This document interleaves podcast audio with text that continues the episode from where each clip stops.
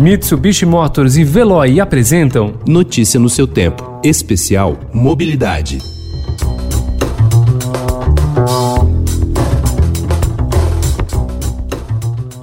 Inovar para incluir. Com essa pegada, o Summit Mobilidade Urbana está de volta em 2020 e no mundo repleto de transformação, o evento realizado pelo Estadão propõe abrir novos caminhos para que a nossa mobilidade seja mais diversa e criativa. O Summit será só no dia 12 de agosto, mas o Notícia no seu Tempo especial Mobilidade de hoje faz um esquenta sobre alguns dos assuntos que serão discutidos por lá. Para isso, nós convidamos dois nomes que estarão em painéis debatendo o papel da inovação na consolidação de espaços urbanos mais justos e inclusivos. O primeiro deles é o professor em Administração Pública e Governo da Fundação Getúlio Vargas e pesquisador do CPSP-FGV, Ciro Biderman. Ele mesmo conta pra gente qual será o painel dele. Eu vou participar do Summit 2020 do Estadão de Mobilidade, dentro de um painel que discute um pouco aí subsídio às tarifas, enfim, tentando equacionar preço e acesso de tal forma que consiga se pagar um pouco pelo custo sem onerar tanto os passageiros, mas também sem aumentar os subsídios, que no caso da cidade de São Paulo está bem complexo de, de conseguir aumentar. Mas afinal, qual seria a matemática para uma tarifa justa, tanto para empresas e passageiros? Em princípio, um sistema de tarifas equilibrado para qualquer meio é um sistema no qual você, as tarifas, né, o total arrecadado com as tarifas, compensa o custo. Isso vale para produtos em geral, serviços em geral. No caso do ônibus, do transporte público, isso em geral não é seguido. Né? E o motivo pelo qual não é seguido, entre outros, é que você precisa garantir o direito de ir e vir das pessoas. Portanto, você precisa garantir que todos consigam arcar com essa tarifa. Por esse motivo, é muito usual você encontrar subsídios fora do Brasil. O Brasil é um caso de exceção, onde não há é, subsídios na grande maioria das cidades, que seja do meu conhecimento, apenas a cidade de São Paulo subsidia a tarifa. Se pensarmos aí apenas no equilíbrio financeiro, na sustentabilidade financeira e na eficiência, o ideal seria não ter subsídios. Subsídios acabam distorcendo a decisão das pessoas. O grande problema, evidentemente, é que você não pode privar as pessoas de ter mobilidade, de ter acesso ao seu trabalho, ao, seu ensino e assim por diante. Por isso, acabou se optando por um sistema de subsídios. No caso brasileiro, existe uma situação em que a gente tem o que se chama o Vale Transporte. O Vale Transporte limitou o gasto com transporte público a 6% da sua renda. Essa limitação poderia, em princípio, garantir o acesso de todas as pessoas. Quem não tem recurso pagaria menos graças a esse mecanismo. O grande problema é que o grau de informalidade no Brasil é alto. E dado esse grau de informalidade, a gente acaba deixando muitas pessoas descobertas apenas com o mecanismo do Vale Transporte.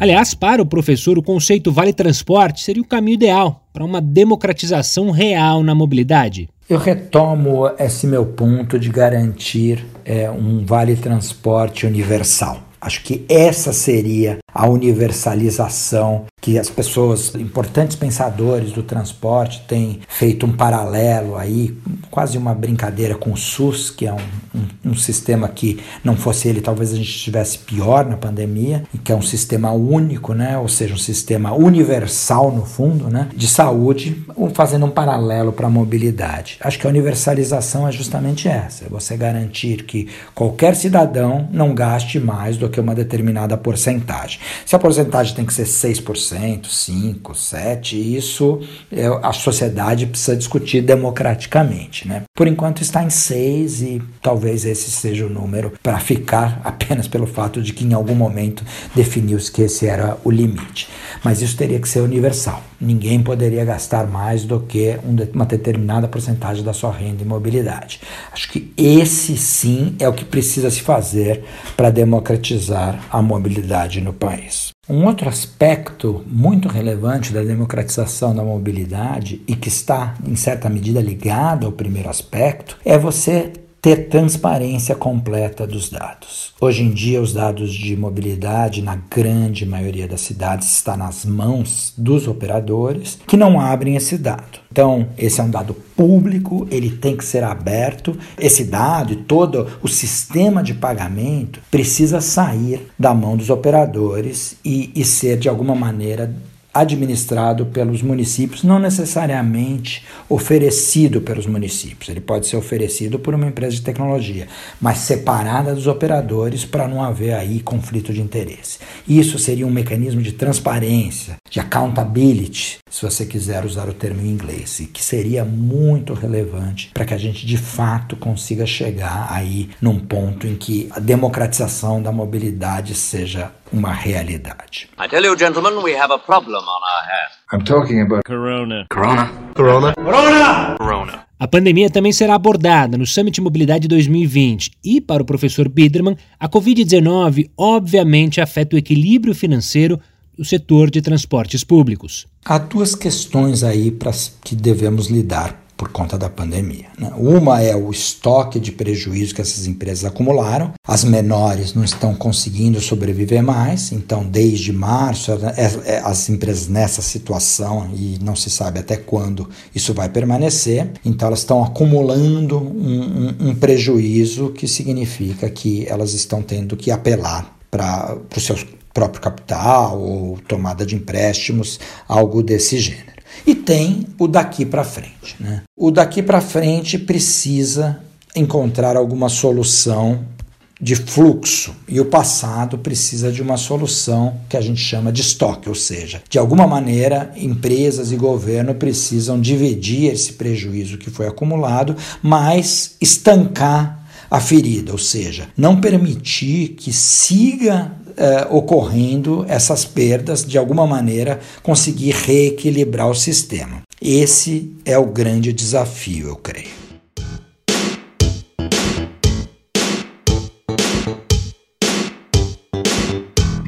Além do professor, o cientista social e presidente do Gueto, Gestão Urbana de Empreendedorismo, Trabalho e Tecnologia Organizada, Vitor Del Rey, também contou para nós um pouco do que será a participação dele no Summit. A minha participação no Summit 2020 acontece para debater algumas questões muito ligadas a como pessoas pretas e pobres, né, e aí eu tenho um compromisso muito sério com as pessoas pretas, óbvio que também por ser um homem negro, né, mas como essas pessoas acessam o centro para lazer e, e obviamente para trabalho, né? Então é, eu gostaria no summit de que as pessoas fizessem uma reflexão se o debate da mobilidade urbana ele não está muito deslocado para servir uma classe média que de fato né, se a gente for pensar, não tem nem muitos problemas com mobilidade, né? Porque bom, trabalha perto de casa, tem todos os seus espaços de lazer, é, perto de casa, tem muita oferta de cultura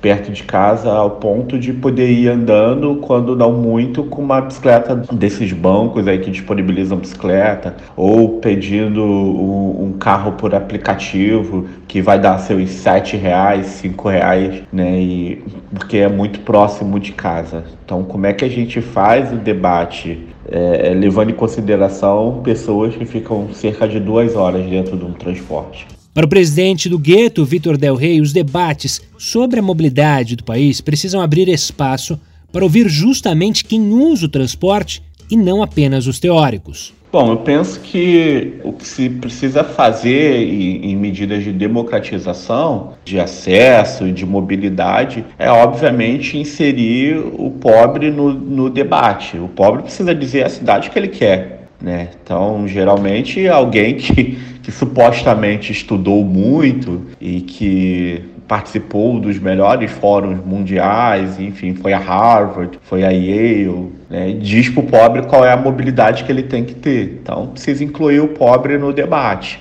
Então, se o pobre está inserido no debate, ele consegue dizer qual é a mobilidade que ele precisa, a gente tem muito mais assertividade. Outra coisa é que a gente precisa prestar muita atenção né, em como esses arranjos de concessão para operar transporte é feito. Por quê? Porque não é de, de dos 10 anos passados que as pessoas mais pobres e pretas reclamam da qualidade do, do transporte. Então, bom, se essas pessoas continuam reclamando da qualidade dos transportes e são as mesmas empresas que ganham as concessões para operar, tem alguma coisa errada no modelo de concessão e quem concede né, a concessão para operar. A gente. Não pode esquecer que um dos aspectos da mobilidade urbana é a qualidade do transporte. Que, que me adianta abrir um corredor expresso como o BRT faz se a viagem é horrível? E em tempos de pandemia ele está superlotado e as pessoas estão ali sendo expostas e depois levando o vírus para o trabalho, para suas casas. Então, o debate da mobilidade urbana e, sobretudo, na questão de fazê-la democrática no país, ela precisa ouvir o usuário e o usuário da ponta que usa um, um, serviço de péssima qualidade. E, sobretudo, fiscalizar como é que essas concessões estão sendo liberadas, porque a gente tem visto a cada dia que há pouca mudança, salvo algumas exceções lá em Curitiba, que é um modelo nacional. Mas, enfim, é preciso olhar esse modelo de concessão. Próxima parada, estação Curicica.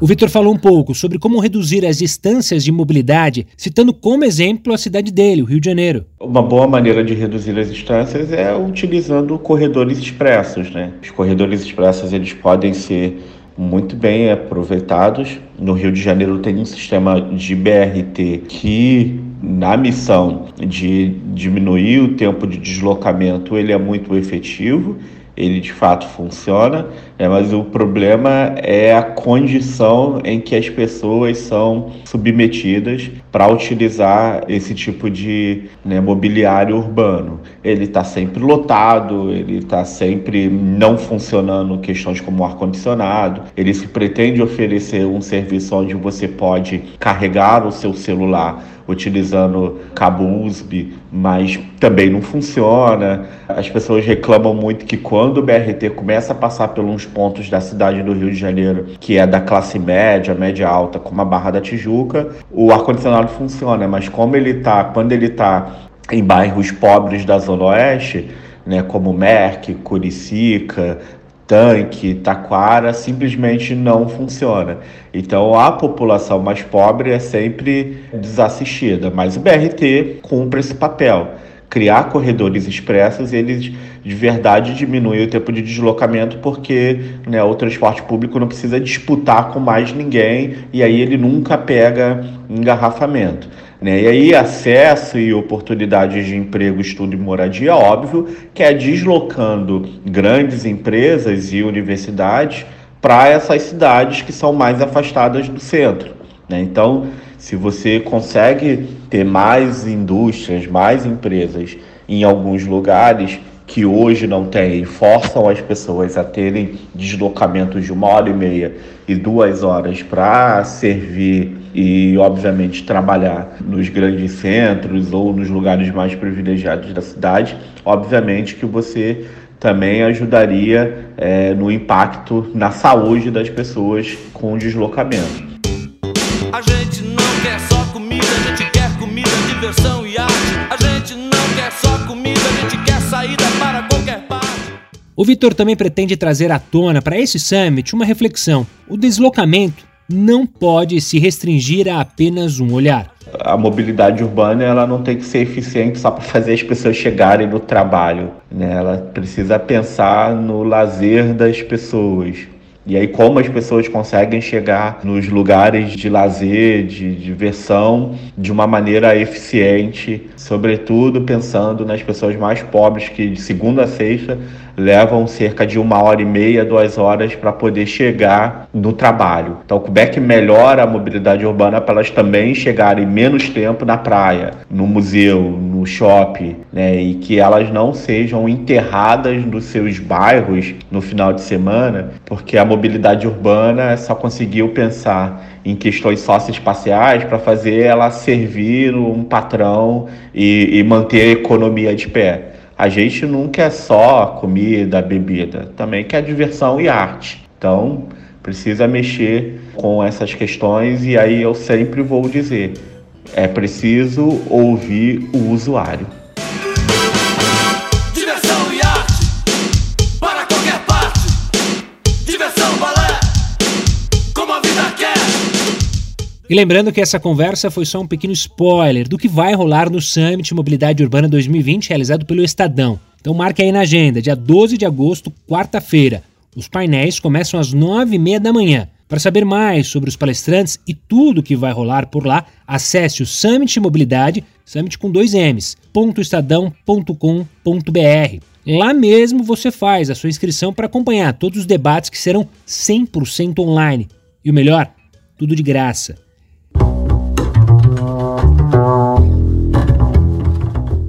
Este episódio do Notícia no seu tempo especial Mobilidade teve apresentação e edição de Gustavo Toledo, produção de Alessandra Romano e finalização de Mônica Herculano. Obrigado pela companhia. Tchau, tchau. Notícia no seu tempo. Especial Mobilidade. Oferecimento Mitsubishi Motors e Veloy. Se precisar sair, vá de Veloy e passe direto por pedágios e estacionamentos. Aproveite as 12 mensalidades grátis. Peça agora em veloy.com.br e receba seu adesivo em até 5 dias úteis. Veloy, piscou, passou.